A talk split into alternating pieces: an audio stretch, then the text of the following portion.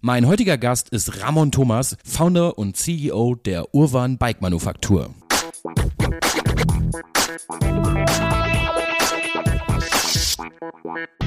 Hallo, liebe Freunde des gepflegten Radsports zu Ausgabe Nummer 20 von der zweiten Luft.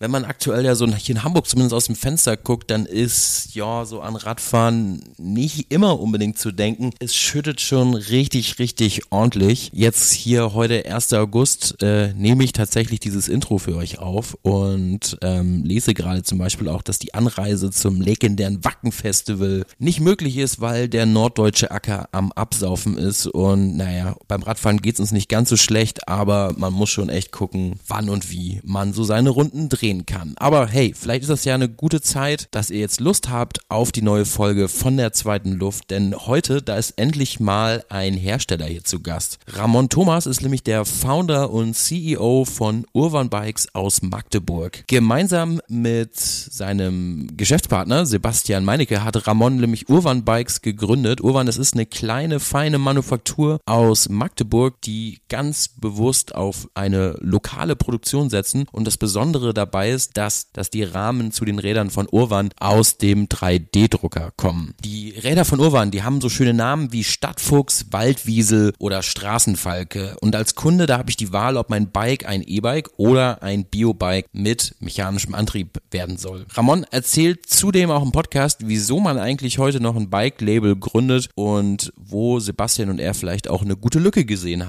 auf die sie sich dann mit Urwan gestürzt haben. Mittlerweile, da hat Urwan auch Partnerschaften mit Firmen wie zum Beispiel der Deutschen Telekom oder der Luxusmarke MCM. Aber genug der Worte, ich will gar nicht so viel vorwegnehmen. Jetzt geht's direkt rein in die neue Folge der zweiten Luft mit Ramon Thomas und der Geschichte von Urwan Bikes.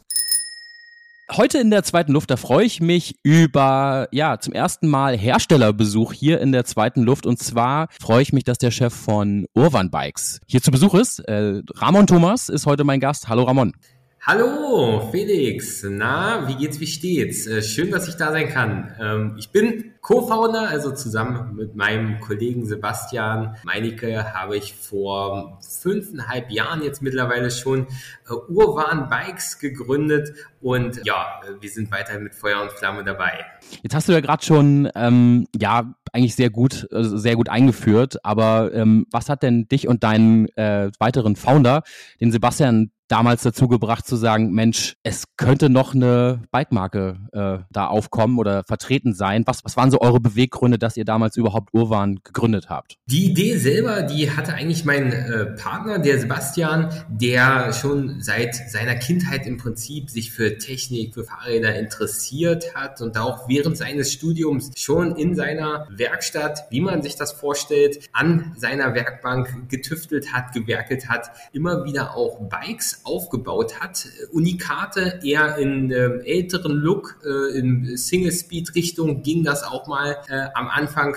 Und dort hat er 50, 60 Bikes wirklich in Handarbeit gefertigt. Und dann hat er sich irgendwann aber gedacht, hm, immer diese Einzelproduktion, immer nur ein einziges Unikat. Er möchte was schaffen, was wirklich mehr Leuten zugänglich ist, was in Serie in Anführungsstrichen hergestellt wird, wo man wirklich auch viele Leute mit glücklich macht. Und dann war natürlich das, ja, du sagst es schon, es gibt ganz viele Fahrräder. Und wie grenzt man sich da ab? Wie macht man was Besonderes, was wirklich Spezielles, was äh, schön Schönes. Und genau das war eigentlich so sein Ziel. Er wollte viele Aspekte kombinieren. Er hat sich die Ergonomie des Menschen angeguckt. Er hat sich das Design eines Fahrrads angeguckt, wie es aktuell zu dem damaligen Zeitpunkt war. Und er hat sich auch die Funktionen angeguckt, die in einem Bike sind. Und da ist er zu dem Ergebnis gekommen, dass da sehr, sehr viel Potenzial ist vor fünf Jahren, wir erinnern uns vielleicht, da gab's äh, kein Vermove, kein Cowboy, äh, da gab's äh, sehr ähnlich aussehende Fahrräder. Ja, alle sahen irgendwie gleich aus. Viel war auf die Funktion ausgerichtet, es war wenig auf das Design ausgerichtet. Die Bikes waren ziemlich schwer. Ja, dieser E-Bike-Trend, den gab es damals ja noch gar nicht. Das heißt, wir, auch wir sind im Bio-Bereich, wie man ja heutzutage sagt, gestartet, also bei den Bio-Bikes. Und dann haben äh, wir uns eben gedacht, wir wollen eine Kombination schaffen aus einem schönen, ästhetischen Bike. Und äh, da gehen wir natürlich gleich sicherlich auch nochmal drauf ein, auf diesen Rahmen. Ja, ich will nicht zu viel vorweggreifen, äh, aber das war eben der Gedanke dahinter, ein schönes ästhetisches Bike, aber gleichzeitig eben viel Funktion integriert in das Fahrrad, möglichst minimalistisch, möglichst versteckte Kabel, möglichst integrierte Komponenten, Sattelstütze und so weiter, muss alles äh, möglichst gut verbaut sein. Und das war damals vor sieben, acht Jahren schon ein ziemlich verwegener Ansatz, äh, sicherlich. Und dann äh, hat er eben Schritt für Schritt versucht, das eben in die Tat umzusetzen. Wie bist du dazu gekommen? Das war auch eine ganz spannende Geschichte, weil wir haben hier in Magdeburg, wo wir herkommen, wo wir auch unsere Manufaktur haben, wo wir äh, immer noch und auch in den nächsten Jahren weiterhin unsere Bikes zusammenbauen werden, haben wir ein äh, Transfer- und Gründerzentrum an unserer Universität. Das heißt, wir hatten beide Gründerprojekte in verschiedenster Art. Er mit seinen Bikes, ich in etwas anderes. Und er hat schon probiert, dieses Projekt eben von äh, Beginn an umzusetzen und hatte dann natürlich nach Leuten gesucht, mit denen er das zusammen machen kann. Hatte da auch ursprünglich ja Gleichgesinnte gefunden, die aus dem gleichen äh, Studiengang kommen wie er selber. Mit denen hat er das dann begonnen. Es waren auch Freunde von ihm tatsächlich, was sich aber dann ähm, nicht so ähm, ja Früchte tragen erwiesen hat, äh, wie man das vielleicht so kennt. Ja, man beginnt mit seinen Freunden, dann stellen sich aber andere Perspektiven im Leben so dar. Äh, man geht andere Wege, man möchte andere Sachen auch erreichen, einfach mit dem, was man tut. Und deswegen hat das dann bei ihm äh, leider nicht mehr so funktioniert, obwohl dann eben schon auch dieser, dieser Rahmen stand von uns. Das, die Idee war äh, kurz vor der Gründung und dann hat er eben nach äh, Mitstreitern gesucht und da mein Fokus eher in der betriebswirtschaftlichen Richtung liegt, war ich da quasi eine sehr gute Ergänzung von der anderen Seite, von der anderen Perspektive. Und ich hatte damals eben dann auch äh, gerade so ein ähnliches Projekt ja, äh, zum, zum Abschluss gebracht. Wir sind leider gescheitert,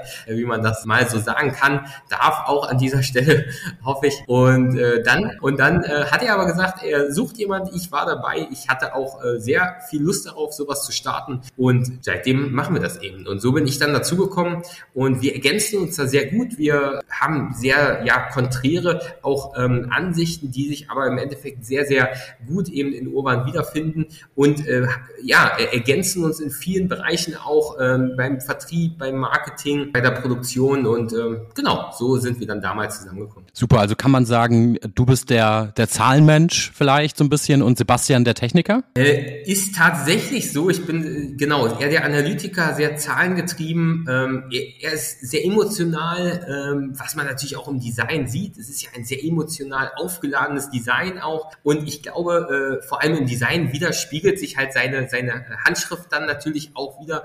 Ähm, aber genau, so kann man das, so platt kann man das sagen.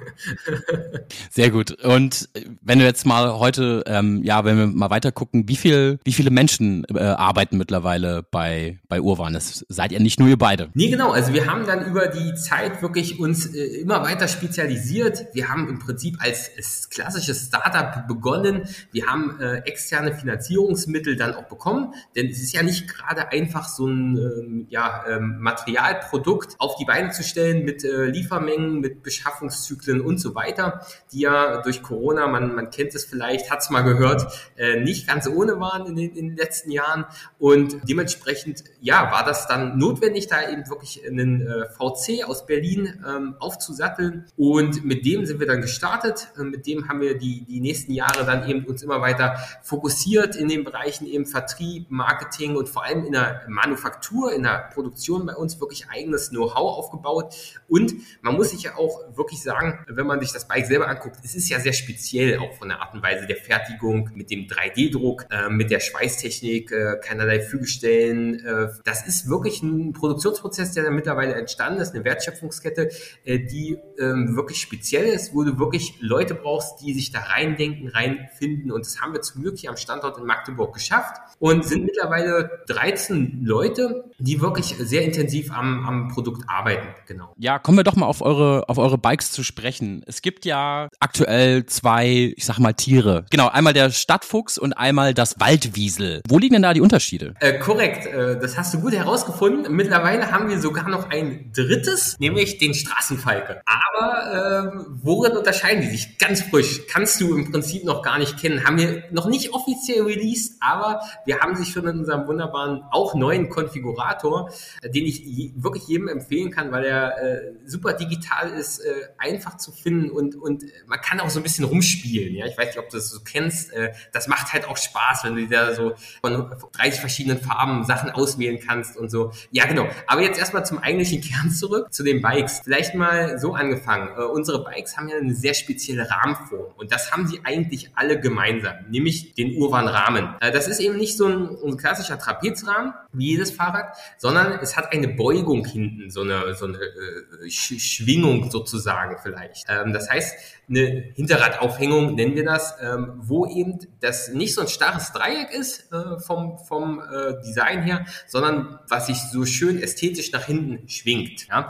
Der Vorteil ist so ein bisschen, du hast eben die Möglichkeit, Flexibilität in den Rahmen reinzubringen. Das heißt, du kannst eben gewisse Unebenheiten, Pflasterstein, äh, Huckel, äh, Schotterpisten und so weiter, im Graveln vor allem, kannst du eben dadurch dämpfen. Und äh, das ist natürlich keine Federung. Ja, wir, wir wollen damit nicht in die Berge gehen und Sprünge machen, aber wir wollen eben in unseren Anwendungsgebieten, sprich im Urban, im Gravel und im Road, wirklich ein bisschen Fahrkomfort über den Rahmen generieren. Und der Rahmen ist auch Stahl.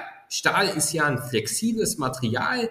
Äh, viele kennen das von ihren alten äh, Rennrädern, die sie immer wieder restaurieren, aufbauen, umbauen, äh, reparieren. Das geht mit Stahl wunderbar einfach. Das heißt, es ist ein tolles recycelbares und neu verwertbares Material. Und aber auch ein flexibles Material. Und das machen wir uns eben zunutze. Wir sind eben nicht auf Carbon, was eben sehr äh, steif ist, sehr starr ist und halt einfach nicht nachhaltig. Wir wollen eben ein nachhaltiges Bike schaffen, dementsprechend Stahl und dementsprechend kommt diese Kombination Flexibilität eben sehr, sehr gut für uns ja, zugegen. Und ähm, dann hatten wir uns gedacht, wie kann man das eben umsetzen? Diese Beugung, äh, diese auch organischen Formen, wenn man sich bei uns das äh, Tretlager, Steuerkopf vorne, alle Elemente so, äh, sind eben sehr organisch gehalten vom Rahmen. Und du siehst eben sofort, hey, das ist ein Urbanrahmen. Ja, das ist wirklich was Spezielles. Das, das, ähm, da, da baust du vielleicht auch eine Verbindung zu auf zu deinem Produkt. Ja, du, du ähm, identifizierst dich dann damit, weil es ist vielleicht deine Farbe oder es ist, ähm, hat auch ein Signet vielleicht von dir oder es steht dein Name sogar drauf. Ja, das können wir ähm, auch umsetzen. Und dementsprechend haben wir gedacht, wie, wie machen wir das? Äh, und da kam eben der 3D-Druck ins Spiel als sehr neues Herstellungsverfahren, was es bis, bis dahin eben im ja, Automotive äh, gab, natürlich auch in der Luft- und Raumfahrttechnik, aber eben nicht im Fahrradbau. Fahrradbau hinkt so ungefähr plus 20 Jahre hinterher meistens. Äh, vielleicht sind es auch nur noch 10, ja, was so die Fertigung angeht. ich hoffe, ich greife da jetzt keinen an, meine irgendwie anderen Kollegen, aber es ist auf jeden Fall so, dass es im 3D-Druck da mittlerweile äh, immer mehr Ansätze geht. Es geht immer mehr in die Richtung, aber es ist, ähm, gab es damals eben noch nicht. Und da haben wir uns gedacht, setzen wir das mit dem 3D-Druck um, dann können wir die Form realisieren, wir können die Funktion ins Bike bringen, wir können die Kabel integrieren, wir können bestimmte Aufnahmen mitdrucken und wir können diese gesamte Wertschöpfungskette innerhalb von, ich sag mal, zwei Monaten aufbauen. Das heißt, wir können super schnell entwickeln. Ja, man kann sich das vielleicht vorstellen. Entwicklungszyklus, wenn man extern produziert, meistens in China oder in Osteuropa, dauert ewig. Kommunikation ist schwierig. Äh, dann kriegst du nicht das Richtige.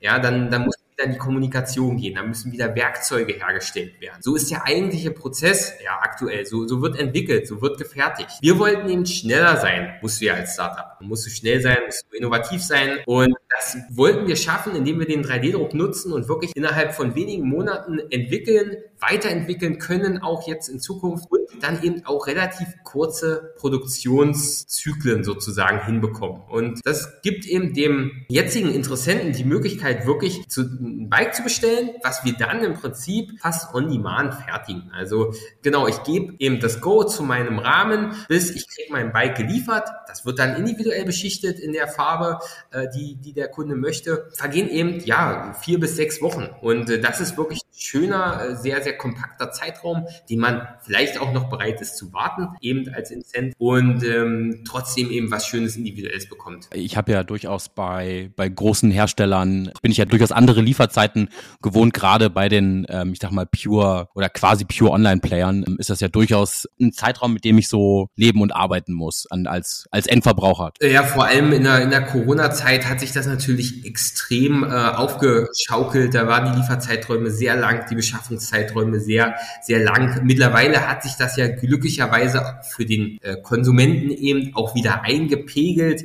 Du bekommst eben auch wieder das, was du dir vielleicht ersehnst in, in, in deinen Träumen und musst eben kein Jahr warten. Aber das, äh, ja, das hat uns natürlich auch so ein bisschen geholfen, durch die Krise zu kommen, weil äh, natürlich sind auch wir auf externe Hersteller angewiesen. Auch wir haben Zukaufteile, Shimano beispielsweise, natürlich auch Conti ähm, oder, oder Ergon beispielsweise. Aber wir konnten natürlich dadurch auch flexibel unsere Produktion aufbauen. Wir konnten sagen, wir produzieren jetzt ein bisschen mehr oder ähm, eben an anderer Stelle ein bisschen weniger. Wenn genau, und das hat uns natürlich extrem geholfen. Äh, genau, das ist eben wirklich auch eine gewisse Flexibilität, die wir hier nutzen können, äh, um dann auch eben schnell Entwicklungszyklen äh, anzustoßen und, und Verbesserungen vorzunehmen. Und äh, jetzt, um nochmal auf deine ursprüngliche Frage zurückzukommen, wir haben diesen Rahmen dann genommen und dann haben wir drumherum eben äh, elementspezifisch, eben im urbanen, im City-Bereich, eben mit einer ähm, Stadtausstattung, mit integriertem Lichtsystem beispielsweise,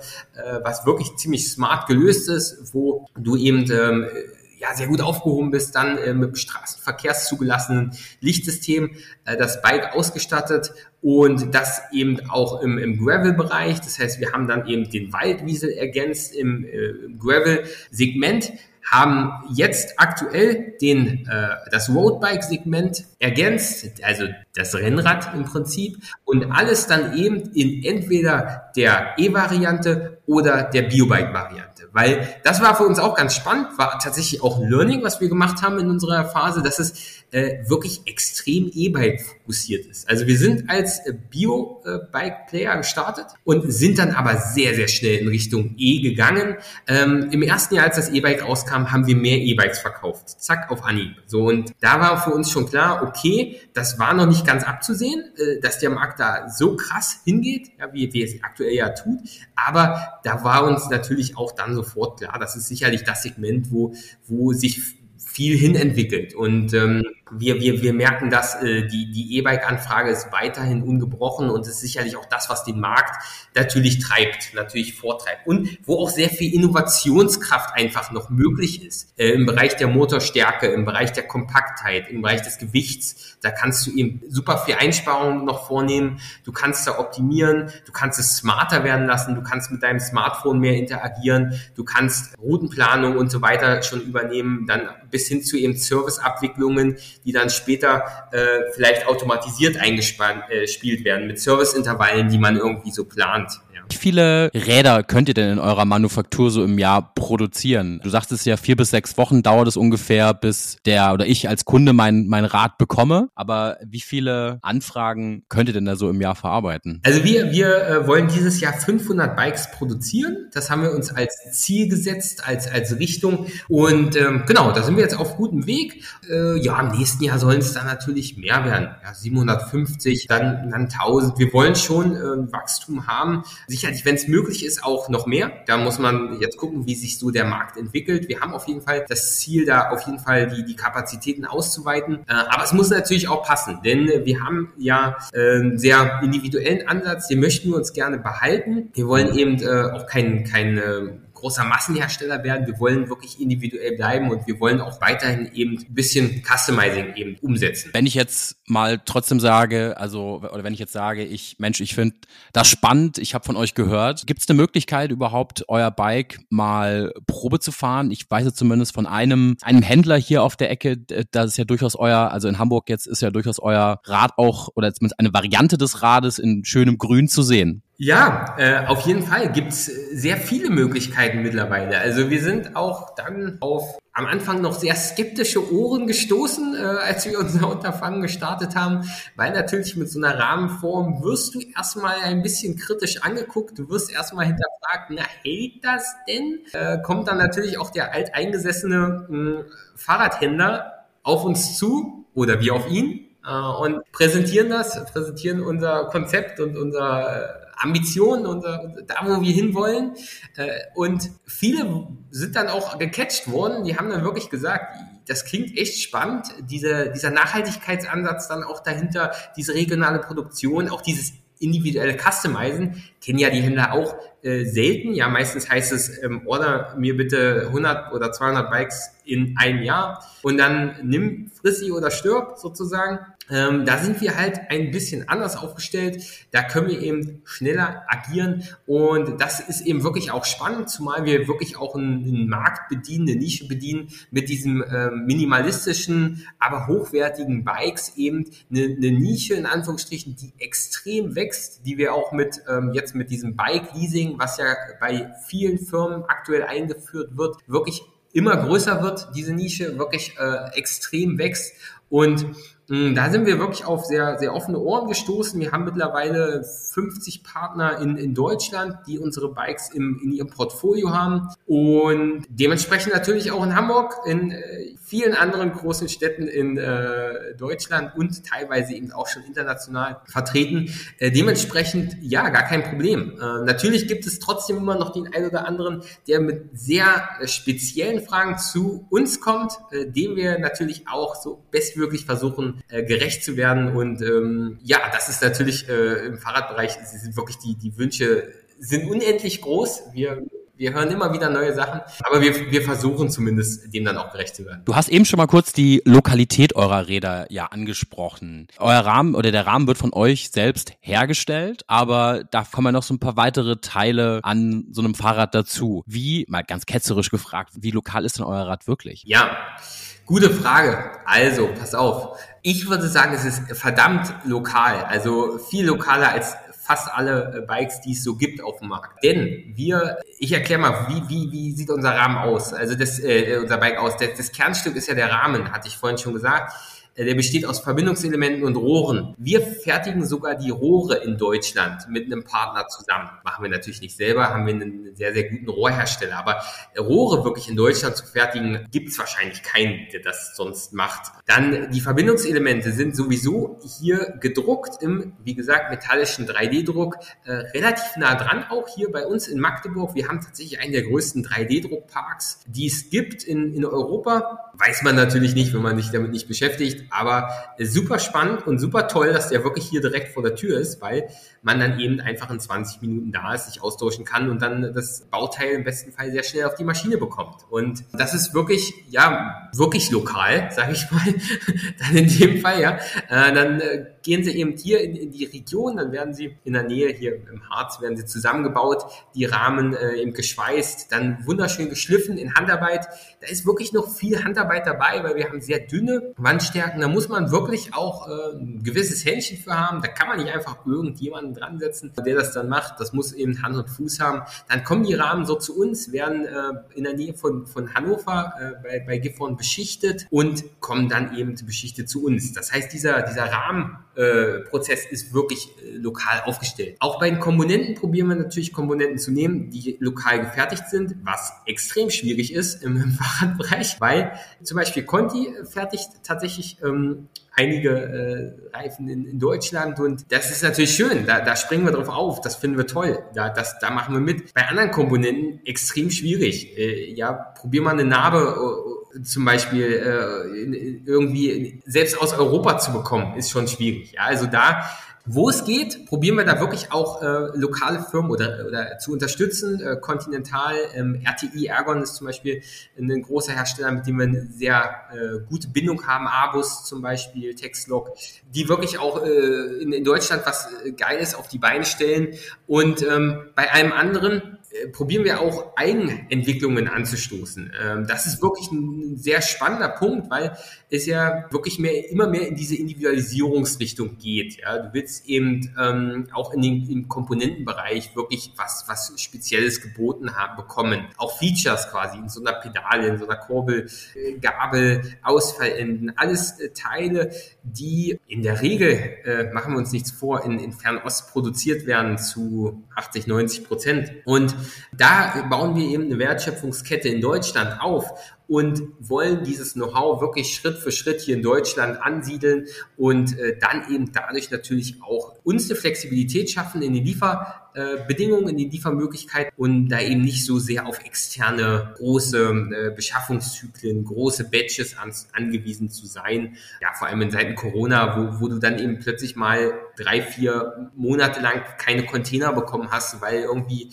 Containerstau war irgendwo, da haben natürlich alle Leute extreme Probleme gehabt im, im, im Fahrradbereich und auch in allen anderen Branchen natürlich. Aber da kann natürlich so eine, so eine Wertschöpfungskette auch Abhilfe schaffen und da kannst du natürlich dich auch unabhängiger machen. Und ähm, sicherlich ist das auch der, das Ansinnen, weswegen natürlich viele Unternehmen auch ihre Standorte regionaler mittlerweile verteilen, ähm, also auch Zwischenstandorte eben schaffen zur Produktion, deutlich mehr in Europa eben auch beispielsweise produzieren auch immer wieder jetzt Produktionsstätten schaffen in Europa, um eben dann hier einfach auch diese ja durchaus Risiken der Globalisierung, die den Leuten jetzt klar geworden sind in den letzten Monaten, äh, äh Jahren, eben auch abzufangen. Ähm, jetzt mal ein, naja, was ist unschönes Thema, aber zu, von Zeit zu Zeit habe ich ja vielleicht auch mal einen kleinen Defekt an meinem Fahrrad und ähm, viele Räder, die, ich sag mal, nur im Internet kaufbar sind oder im Internet gekauft werden können, haben ja oftmals so ein bisschen das Thema des Service in einer Stadt. Die Probleme, klar, für einen Online-Player sind da, glaube ich, vollkommen klar, also weil du ja unschwer in jeder Stadt irgendwie einfach eigene Service-Teams irgendwie aufbauen kannst. Auf jeden Fall hören wir nicht zum ersten Mal. so viel ist klar. Also du hast natürlich immer die Möglichkeit, äh, die, deinen Servicepartner aufzusuchen. Ja, das ist natürlich dein Uran-Partner, nicht nur für den Service, natürlich grundsätzlich erstmal für den Kauf deines Bikes natürlich, dann für den Service, für die Beratung und so weiter. Ähm, aber wir haben natürlich nicht in jeder Stadt einen Partner und es kann auch durchaus mal sein, dass der 100 Kilometer entfernt ist, wenn du eben leider nicht an einem unserer Hubs sitzt sozusagen, an einem unserer Partner. Ähm, dementsprechend ja, du kannst natürlich auch zu uns kommen und bei uns theoretisch das Bike kaufen. Wir übernehmen dann auch den Service. Sieht im Endeffekt so aus, dass wir in sehr guter beratender Funktion zur Seite stehen, dass wir mit Ersatzteilen zur Seite stehen, wenn es nötig ist, dass wir vermitteln tatsächlich auch an, an Shops, wenn wir quasi keinen direkten haben und dass wir auch, wenn es wirklich hart auf hart kommt und das sind eben die E-Bike-Komponenten, dann eben auch den, den Service der Bikes übernehmen. Also das, das wirklich Schlimmste, was passieren kann, ist eigentlich der Akku, dass der defekt ist, äh, toi, toi, toi, wir haben ja Male. Male kennen viele vielleicht aus dem Automobilbereich, großer äh, Kolbenhersteller, Automobilzulieferer. Äh, den haben wir da an Bord und der supportet im Prinzip das komplette E-Bike-System und also das E-Antriebssystem, um es spezifischer zu formulieren. Und der äh, kümmert sich natürlich auch um Abwicklung von äh, Servicefällen. Und ähm, wir speziell würden dann äh, im wirklich Worst Case das Bike zurückholen, würden den Service durchführen und das Bike wieder äh, zu demjenigen liefern oder äh, derjenigen und dann äh, geht's eben weiter. Also das ist auch ein Ziel von uns, wirklich einen, einen guten und schnellen Service zu bieten. Äh, da, da, da muss man einfach hinkommen. Ich glaube, da hast du auch noch ein USP im, im, Fahrradmarkt. Das ist nicht die Regel, der Standard. Das ist, glaube ich, eher die Ausnahme, guten Service zu finden, äh, lokal oder auch am Telefon. Ähm, dementsprechend müssen wir uns einfach auf die Fahne schreiben, äh, da müssen wir hin. Wir müssen eben da äh, schnell die Anfragen, so schnell es geht, bedienen. Und ähm, genau, und dann in dem Fall gehört für uns auch eben der gute Service hinzu, dass wir eben, wenn wir das äh, machen, dass wir dann eben auch das Bike zurückholen, äh, die Reparatur vornehmen und dann eben wieder ausliefern. Ja, das ist jetzt nichts Urban-spezifisches, aber ich denke, das, das musst du eben bringen, weil bei so einem Premium-Produkt brauchst du einen lokalen Ansprechpartner, du brauchst einen, jemanden, der dir eben auch hilft. Ja, es sind ja nun tatsächlich nicht alle so, dass sie wirklich diese Tätigkeiten immer selber durchführen können und da, oder vielleicht auch wollen, zeitlich keine Kapazitäten haben und dann ähm, müssen wir eben einspringen. Ist ja vielleicht auch der Grund, warum ihr auf hochwertige Komponenten und lokale Komponenten setzt, dass sie auch oder dass dass man einfach hier vor Ort die Bikes auch gut reparieren kann, oder? Ja, ja, tatsächlich ähm, haben wir haben wir das äh, sehr früh gemerkt, dass es da wichtig ist, eben auch äh, auf die auf die Partner einzugehen und da gibt ja andere Hersteller, die machen durchaus ihre eigenen Komponenten, ihre eigenen Teile. Dann hast du aber als Händler einfach keine Chance, das zu, zu reparieren. Äh, da kannst du noch so viel dich anstrengen, dass, dass wenn dir die Teile fehlen oder die den erst nur bei einem Hersteller anfragen kannst und dann vielleicht die Verfügbarkeit nicht gegeben ist und so, dann sind dir einfach die Hände gebunden als Partner. Und dementsprechend arbeiten wir eben mit, mit Shimano, mit, mit äh, Gates, mit Conti zusammen, um da wirklich die Reparatur auch für jeden Her äh, Händler so einfach wie möglich zu gestalten. Wenn man so sich eure, eure Webseite anguckt, dann begegnet man ja immer wieder dem Thema Kooperation. Es gibt jetzt irgendwie eine Kooperation, die ihr mit der Deutschen Telekom geschlossen habt. Es gab, oder ich weiß nicht, ob es sie noch gibt, eine Kooperation mit dem Luxuslabel MCM. A, die Frage, wie kommen diese Firmen auf euch? B, was macht ihr Marketing richtig, dass, das, dass sie auf euch kommen? Und ja, was habt ihr am Ende auch von solchen äh, Kooperationen mit diesen ja doch sehr unterschiedlichen Firmen? Also ist tatsächlich tatsächlich ein mega spannendes äh, Thema, ein mega spannendes Gebiet. Das hat sich mit uns dann auch mit der Zeit so entwickelt, dass wir wirklich sehr attraktiv sind, scheinbar für Kooperationen. Und irgendwann haben wir festgestellt, das können wir verdammt gut.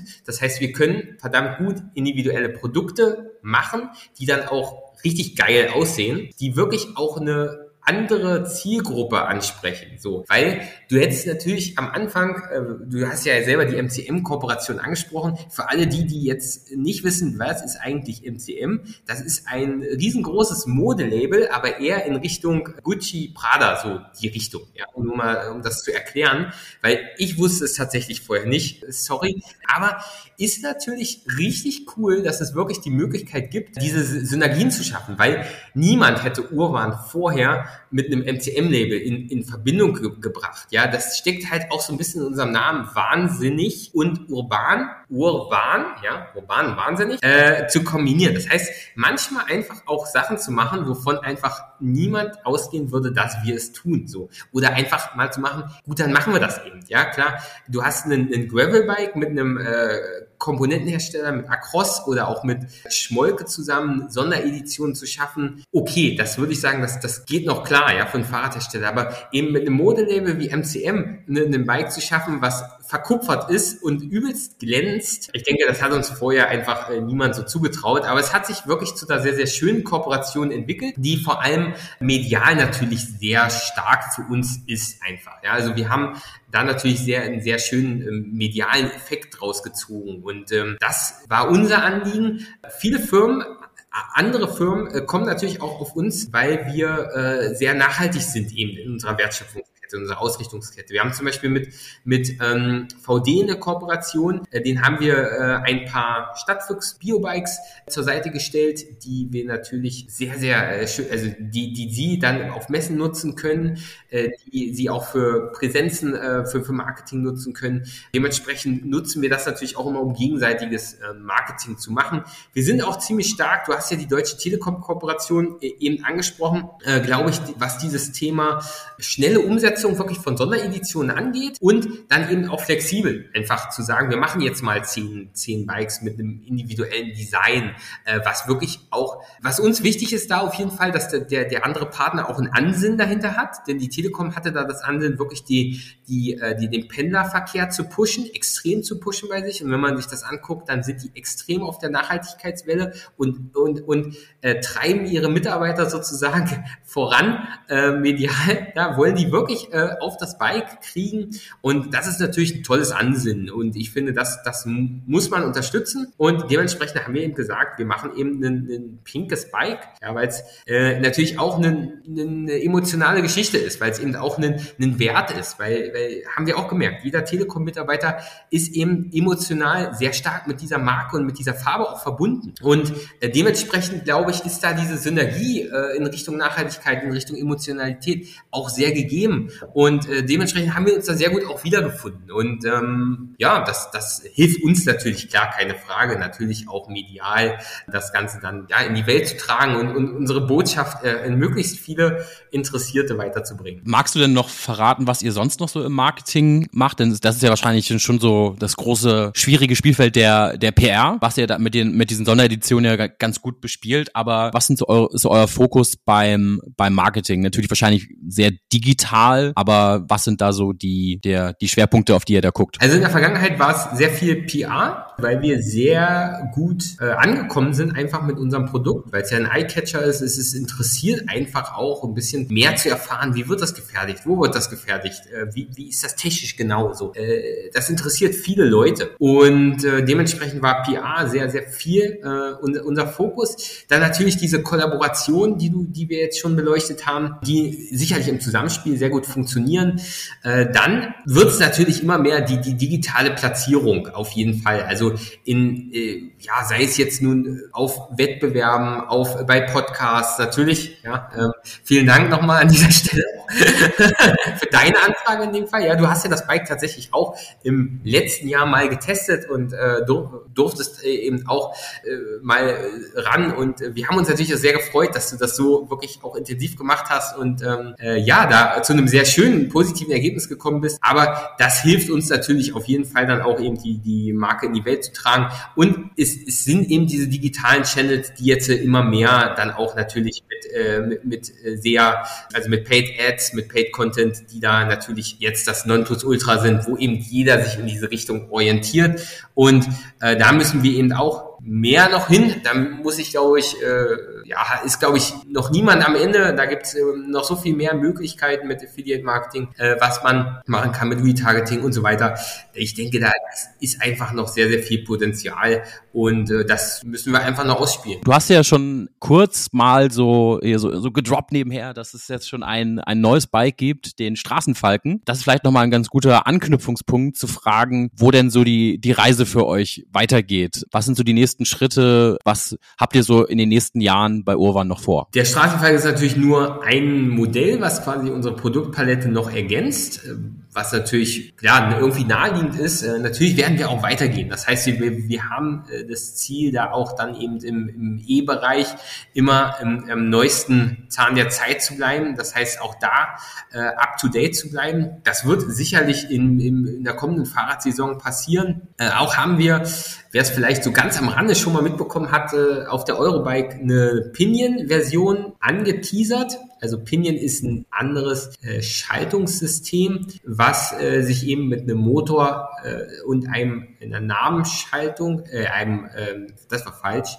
mit einem Motor und einem Riemen, wollte ich sagen, sehr gut kombinieren lässt. Und äh, dementsprechend, ähm, ja, ist das Pinion auch noch eins unserer aktuell großen Themen, die wir auf jeden Fall auf die Agenda uns gesetzt haben. Und wenn man dann noch ein bisschen weiter guckt, also noch ein paar Monate drauflegt, äh, dann sind natürlich auch andere Materialien sehr, sehr spannend. Denn äh, Stahl ist schön druckbar, aber es gibt auch durchaus noch andere Materialien, die man sehr gut drucken kann, die auch leichter sind noch, die noch flexibler sind und noch mehr will ich nicht teasern.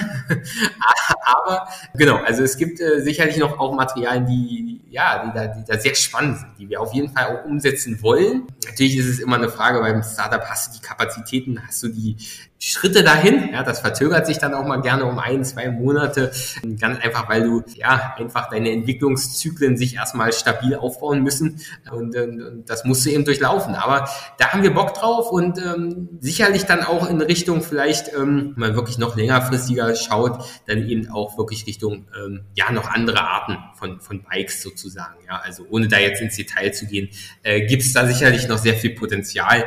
Aber genau, aber wir müssen natürlich ja Schritt für Schritt gucken. Ramon, vielen Dank für diesen wilden Ritt einmal durch die Urban-Geschichte und die vielen ja, Highlights, die ihr schon hingelegt habt. Also vielen, vielen Dank dafür. Letzte Frage, die so ein bisschen, die ich einmal gerne Hamburger Gästen stelle, aber jetzt bist du halt Magdeburg, nicht in Hamburg, aber trotzdem die Frage, wie viel Fahrrad fährt man denn noch privat so als Chef von einer Bike-Firma oder als Gründer einer Bike-Firma? Also ich, ich selber fahre jeden Tag mit dem Fahrrad äh, hin und zurück zur Arbeit, auf jeden Fall immer, bei jedem Wetter, vollkommen egal. Mm, ich bin jetzt äh, nicht der Typ, der ähm, große Ausfahrten macht mit dem Gravelbike. Das ist jetzt aber wahrscheinlich meiner Person geschuldet. Äh, genau, aber wir haben sehr, sehr viele, äh, auch, auch mein Kollege der Basti, wir haben eine, eine Runde, die immer ab und an nochmal Ausfahrten macht, mh, auch mit dem Team zusammen, wo, wo wer Bock hat, sich draufschwingt. Und das kann man hier in Magdeburg extrem toll. Wir haben, wir sind super schnell in der Natur, wir sind super schnell auch im, im äh, Grün und in den, äh, ja, in Pisten, wo auch immer, ob es ein Rennrad ist oder, oder im Gravel-Bereich. Und äh, dementsprechend ich glaube, ist der Spirit hier auf jeden Fall äh, da in die Richtung. Und ja, natürlich musst du immer gucken, hast du die Zeit dafür, dann hast du auch noch Kinder, äh, wo du irgendwie deine Prioritäten äh, irgendwie auch wieder musst, ja, und äh, du arbeitest ja vielleicht auch nicht so wenig als äh, zumindest äh, Chef und ähm, dementsprechend, ja, ist es, ja, ich, ich denke mal, es gibt, wird eine Zeit kommen, wo ich wieder mehr freizeittechnisch äh, mit dem Bike aktiv sein werde. Aber ähm, ja, wenn man denn mal Urlaub hat, dann genießt man es dann eben auch mal eine Runde zu machen oder einen Ausflug zu machen. Und ich ich finde es jedes Mal geil. Also ich steige auch jedes Mal wieder mit einem sehr, sehr schönen Gefühl auf mein Bike auf. Und ähm, dementsprechend, ja, also ich freue mich jedes Mal, wenn ich darauf sitze. Also das, äh, das Feedback ist, ähm, ja, bekomme ich auch von anderen, aber ich finde es auch jedes Mal selber cool. Danke dir für deine Zeit, danke, dass du mir die Fragen beantwortet hast und euch alles Gute. Ich danke dir auch. Mach's gut. Ciao.